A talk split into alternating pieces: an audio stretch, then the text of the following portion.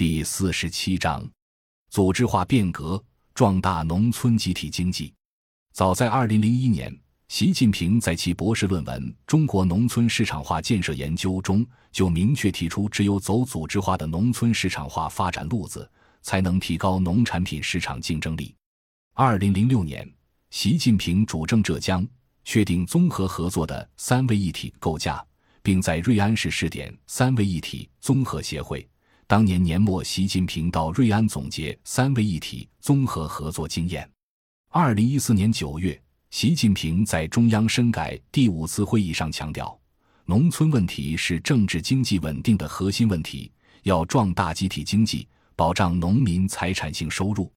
从此，以农村资源资产化为基础的集体经济政策拐点出现，大量配套政策出台，最终落实为资源变资产。资金变股金，农民变股东的三变改革。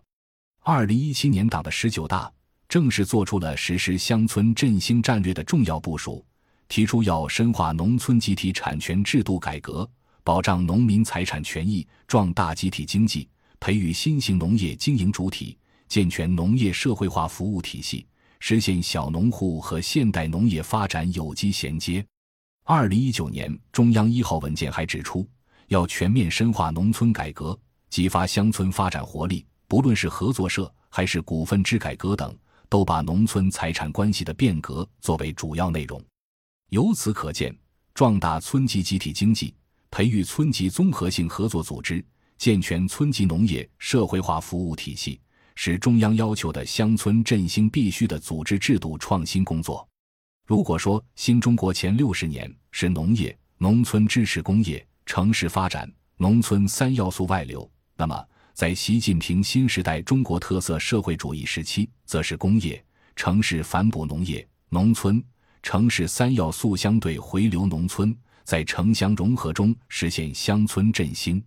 新形势下，需要在县域范围内整合乡村现有资源和城市回流的资源，包括中央、省市的支农资金、下派干部。大学生、村干部等支农人才，以信用合作为主体，生产供销合作为两翼，实现大合作，形成覆盖县、镇、村的三位一体农业综合体，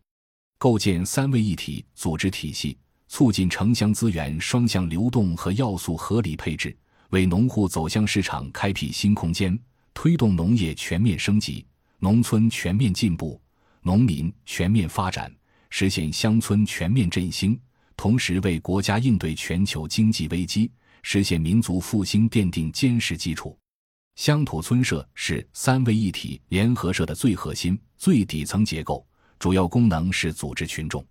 村庄是中国农民生活的基本社区单元，村两委是集体制优势和自治优势于一体的，具有完备制度设计和组织农民优势的社区正规组织。欲突破小农困境，把小农合作成相对规模性的经济社会和文化综合体，均需要村两委主导。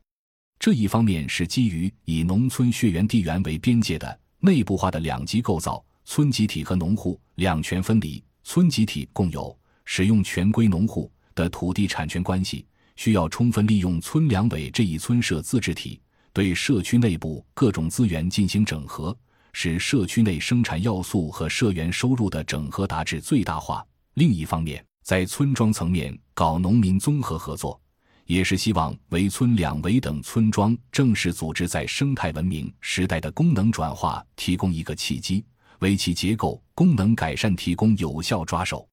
以生态农副业多样化经营为基础，